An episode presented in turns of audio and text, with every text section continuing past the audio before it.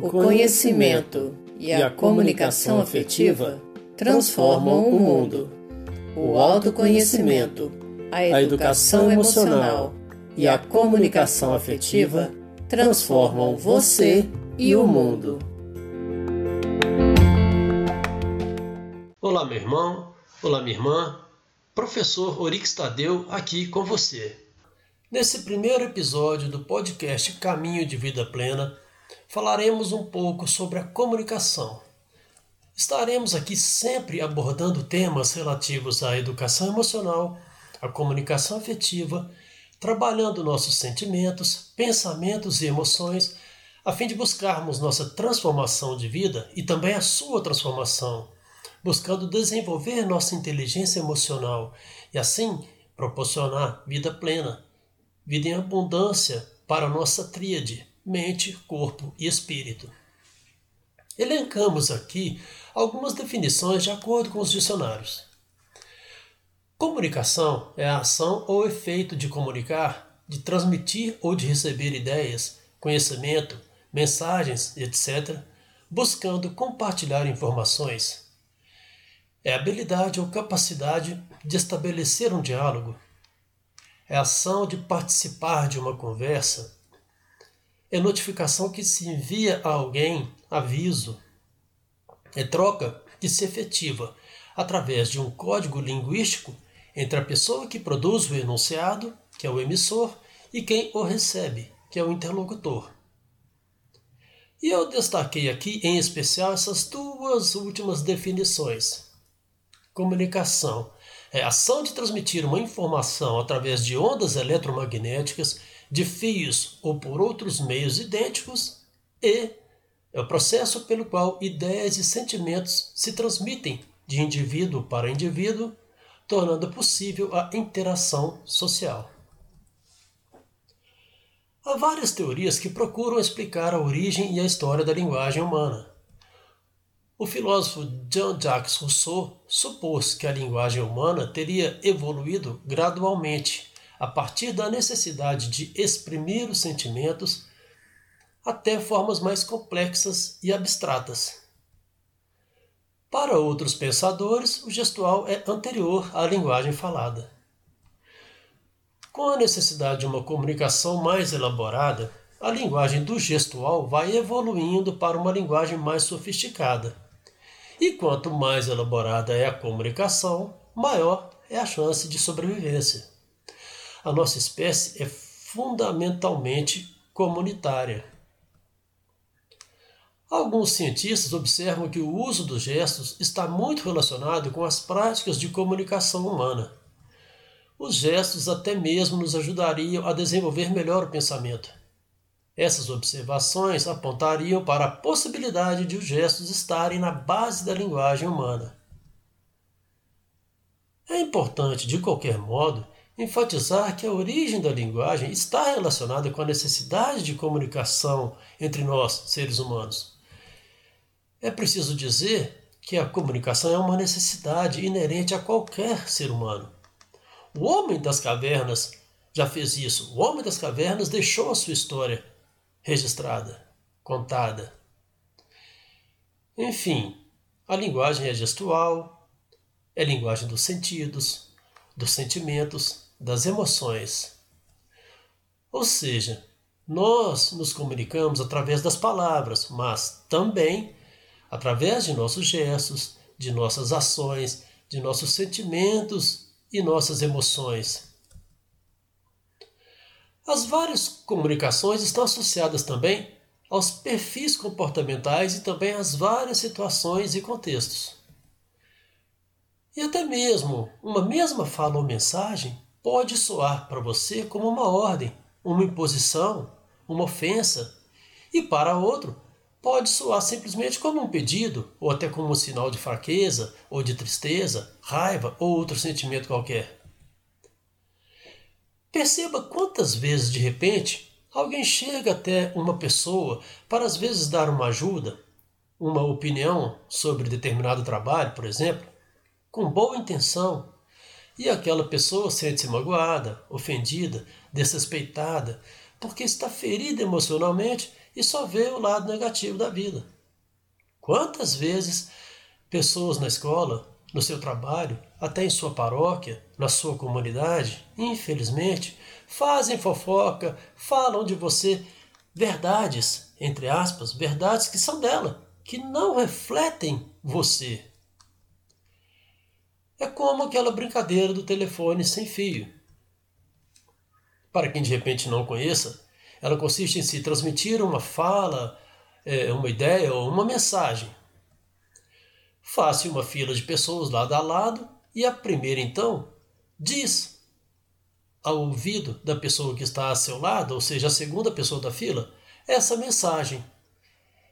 E essa pessoa então tem que transmitir também ao ouvido da terceira pessoa a mesma mensagem. E essa, por sua vez, faz o mesmo com a próxima e assim por diante, até que essa mensagem chegue aos ouvidos da última pessoa da fila. O interessante é que geralmente, mais ou menos a partir da quinta pessoa, a mensagem já passa a ser distorcida, chegando até a última pessoa a recebê-la completamente modificada. Então nós podemos observar que os modos de falar, de ouvir e de interpretar um texto, uma mensagem, interferem no processo de comunicação. É válido atentar-se de que a língua está também atrelada a contextos. Uma das teorias de Ferdinand de Saussure, considerado o pai da linguística moderna, nos diz: para certas pessoas, a língua, reduzida a seu princípio essencial, é uma nomenclatura, vale dizer, uma lista de termos que correspondem a outras coisas. Então imaginemos, se eu disser, por exemplo, a palavra manga, em que você pensa?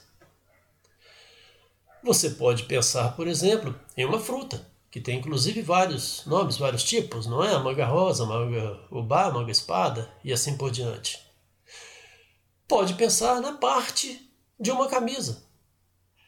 Pode até pensar em uma expressão usada para demonstrar algo que está complicado, que está muito difícil, como por exemplo a expressão é o cão chupando manga, e outras.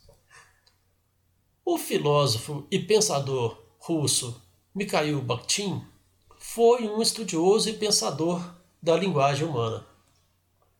Bakhtin, como é mais conhecido, enxergava a linguagem como um constante processo de interação mediado pelo diálogo, e não apenas como um sistema autônomo.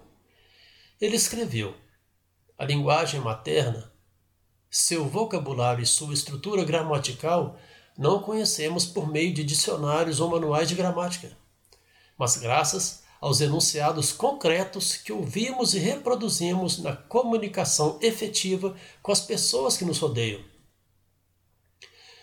Segundo essa concepção, a língua só existe em função do uso que locutores, que é quem fala ou escreve, e interlocutores, que é quem lê ou escuta, fazem dela em situações prosaicas ou formais de comunicação.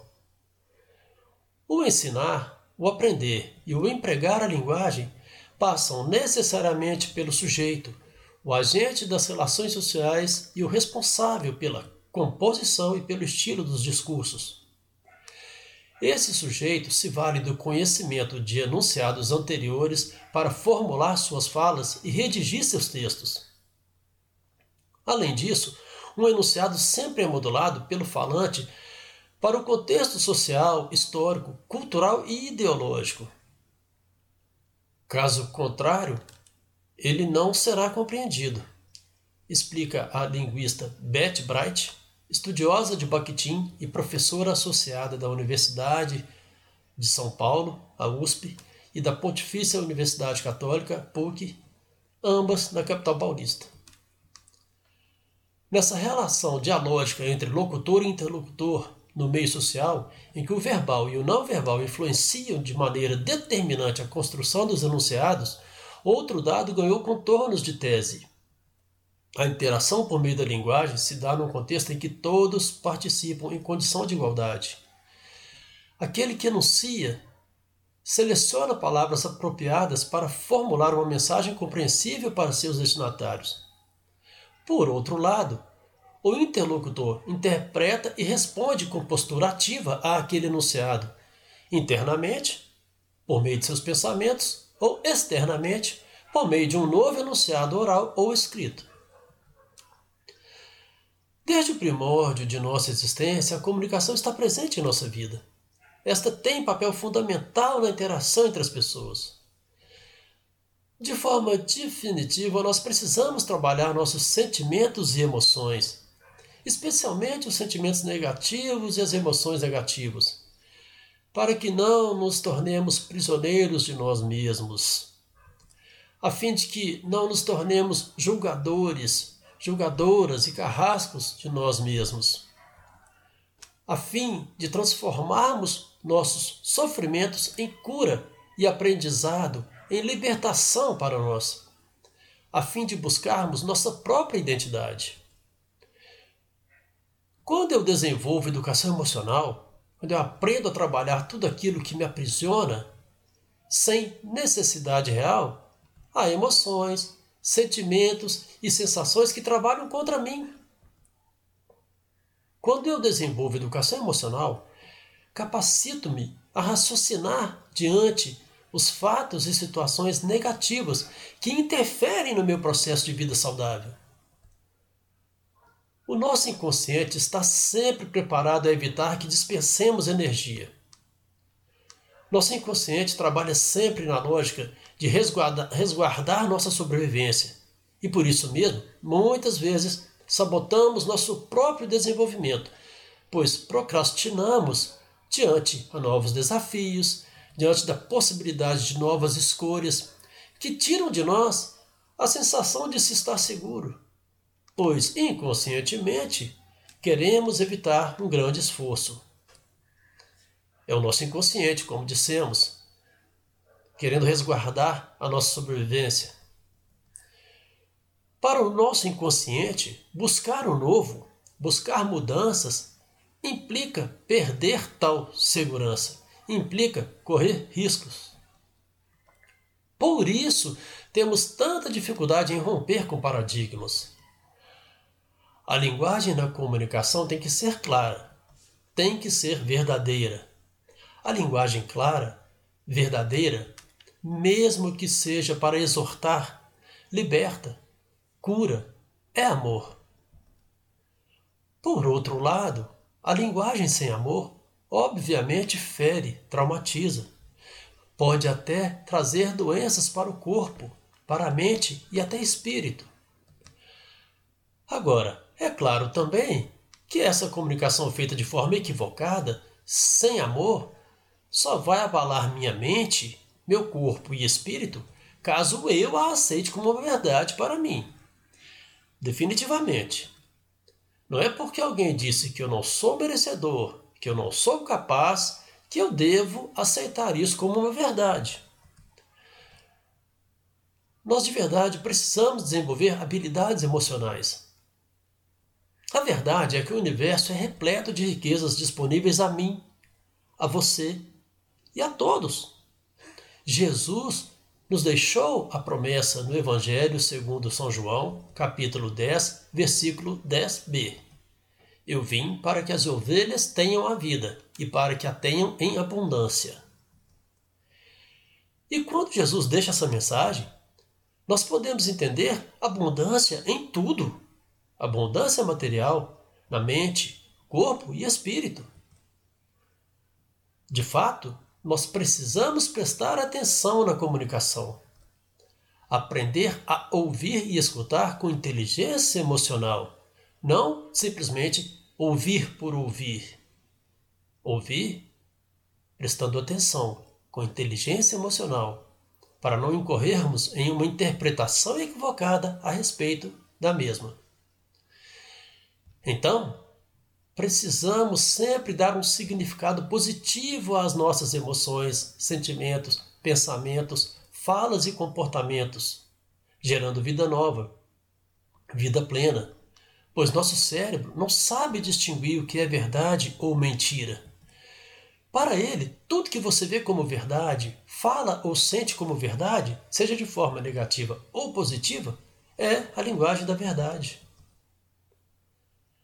Comunicação afetiva precisa, sem dúvida, de uma escuta atenta, de uma racionalização da mensagem, para que ela seja produtiva, para que seja de verdade efetiva. É claro que quando nós falamos de comunicação afetiva, estamos falando de uma comunicação empática. Quando eu só comunico palavras de agressão, palavras negativas, palavras de destruição, inconsequentes e sem sentido, não estou propriamente falando, eu estou, me desculpem, é tagarelando. Uma comunicação afetiva é de verdade efetiva. Dentre outras coisas, nós podemos dispor de algumas habilidades a fim de conquistar essa comunicação, comunicação afetiva, que produz bons frutos. Por exemplo, quando eu sinto que preciso de ajuda, é necessário que eu tenha a capacidade de saber pedir ajuda. Mas saber pedir é pedir o que eu realmente preciso, a fim de que o outro possa me ajudar. É importante saber pedir de forma precisa. Não é pedir por pedir. Não é pedir o que não vai me ajudar. Não é pedir o que eu não preciso. E nem mesmo pedir aquilo que de repente eu até sei que aquela outra pessoa não pode me oferecer. Até para pedir, eu preciso saber onde posso encontrar essa ajuda, onde posso encontrar algo de positivo, de verdade, não é mesmo? Gente, como é afetivo oferecer, não é mesmo? Oferecer ajuda. E como é bom poder ajudar o outro. Assim como também é bom poder, poder ser ajudado pelo outro. Mas existe aquele velho ditado popular: muito ajuda quem não atrapalha. Então, quer ajudar alguém? Ofereça o que você tem. Ofereça o que você pode oferecer. Não tem palavras? Ofereça seu silêncio, seu ombro amigo, seu afago, seu choro de compaixão. Mas, sobretudo, em momentos de grande dor, não ofereça ao outro palavras se você no momento não as tem palavras adequadas. Determinadas palavras, ditas em determinados momentos, mesmo sem qualquer má intenção, porém mal elaboradas ou não apropriadas para o momento ou para a situação, podem sim não fazer bem e ainda piorar, reforçar a dor. Podem sim ter um efeito contrário e então causar mais desconforto. Em momentos de dor, muitas vezes precisamos sim de um ombro amigo para chorar, para descansar, para desabafar. E como a afetividade é linda, especialmente nesses momentos.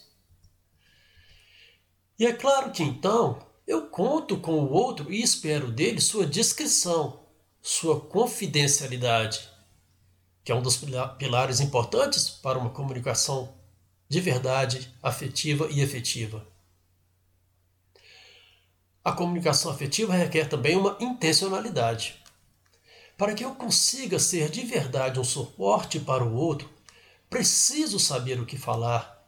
Falar realmente com a boa intenção de ajudar, de consolar ou até mesmo de alertar, como já dissemos, de exortar. E eu abro aqui um parêntese. Em uma comunicação afetiva, até a exortação pode sim gerar paz, confiança e reflexão. A mensagem acaba sendo interpretada com aceitação, não pela mensagem em si, nem tanto pelo conteúdo em si, mas muito mais pela forma, pela maneira, pela forma afetiva como ela foi comunicada. A comunicação afetiva, para fazer-se efetiva, deve então tomar cuidado não somente com as palavras a serem ditas, mas também tomar cuidado com a forma, com a maneira como tais palavras são ou serão ditas. Portanto, parece não restar dúvidas de que é preciso se elaborar essa comunicação, essa fala, para que tal comunicação faça jus ao objetivo proposto, qual seja uma comunicação afetiva e de verdade efetiva, com uma reta intenção. A comunicação afetiva, portanto, deve ser alicerçada com a verdadeira intenção de apoiar o outro, de ouvir e escutar, prestar atenção, de construir, de comunicar mensagens positivas, de comunicar aquilo que realmente é capaz de transformar, para o bem, é claro, a vida do outro e de nós mesmos. Há momentos de dor em que, se a pessoa não souber dizer uma palavra sequer, um ombro amigo para eu me deitar e chorar pode ser muito mais acalentador do que qualquer palavra. Ou seja, eu ouço sua dor com o coração. Um ombro amigo é, sem dúvida, uma comunicação afetiva. E, de novo, muito ajuda quem não atrapalha. Para uma verdadeira comunicação afetiva é preciso criar-se empatia. Palavra que vem do grego empatia, que na psicanálise é o estado de espírito no qual uma pessoa se identifica com a outra, presumindo sentir o que esta está sentindo. Ou seja, é a capacidade de sentir como se você estivesse no lugar do outro, como se você fosse o outro. Como se você de verdade sentisse o que o outro está sentindo, como se você de verdade entendesse, como se você visse a situação pela mesma ótica do outro. Isto pode ajudar muito a não julgar os sentimentos alheios e até tentar, de verdade, entender o porquê daquela determinada reação do outro diante daquele sofrimento, podendo então com clareza contribuir para tentar buscar uma solução para a sua causa, para o seu problema. A comunicação afetiva é de verdade efetiva. Produz frutos bons, cura a mente, corpo e espírito. Na comunicação afetiva, nós podemos também promover um processo de cura interior, comunicando a corpo, mente e espírito de maneira positiva e com fé sensações, emoções e pensamentos de vida em uma comunicação que se queira afetiva, o uso das expressões por favor, com licença, posso ajudar? Perdoe-me, dentre outras gentilezas, além das palavras, deve fazer parte de nossa comunicação como atitude legitimada pela convicção de que todas as pessoas merecem o respeito uma das outras. Desenvolver minhas habilidades interiores, habilidades emocionais e uma comunicação afetiva possibilita-me ajudar as pessoas a desenvolverem suas habilidades nas relações sociais, profissionais, pessoais e interpessoais. A comunicação afetiva e a educação emocional ajudam a compartilhar. Compartilhar boas ideias, boas sensações, emoções e sentimentos. Compartilhar sucessos e vitórias a todos que desta comunicação participam, a fim de que todos possam desfrutar de suas próprias realizações. Ajuda a compartilhar boas ideias, bons projetos, compartilhar belas palavras, palavras de confiança, palavras de fé, palavras de esperança, palavras de amizade, a compartilhar palavras de prosperidade, palavras de fraternidade e vida plena. A comunicação afetiva e a educação emocional nos ensinam a viver a comunhão fraterna. A comunicação afetiva, ela é de verdade efetiva quando proporciona crescimento, quando semeia em mim sementes que me fazem crescer e produzir bons frutos, que alimentam de forma positiva a minha tríade, mente, corpo e espírito, levando-me a ter condições de verdadeiramente contribuir para que o outro cresça também comigo. Seja livre em suas emoções, sentimentos, pensamentos e ações. Procure desenvolver-se, promover a caridade, a fraternidade, a paz e o amor. Conquiste também seus sonhos. Comemore suas vitórias. Se preciso, mude sua rota. Mas você não precisa e não deve pautar sua vida pensando em agradar todas as pessoas ao seu redor. Mahatma Gandhi não conseguiu. Madre Teresa não conseguiu. São João Paulo II não conseguiu. Jesus Cristo não conseguiu. Isto não será possível também a mim e a você. Busquemos a transformação de nossas vidas, desenvolvendo nossa afetividade, rompendo com crenças e hábitos que nos prejudicam, desenvolvendo nossa inteligência emocional, nossa educação emocional, desenvolvendo nossa comunicação afetiva, cultivando relacionamentos saudáveis e valores que de verdade são essenciais para a nossa vida. Deus nos abençoe, Nossa Senhora nos proteja. Saúde, paz, amor e alegria. A alegria do Senhor é a nossa força.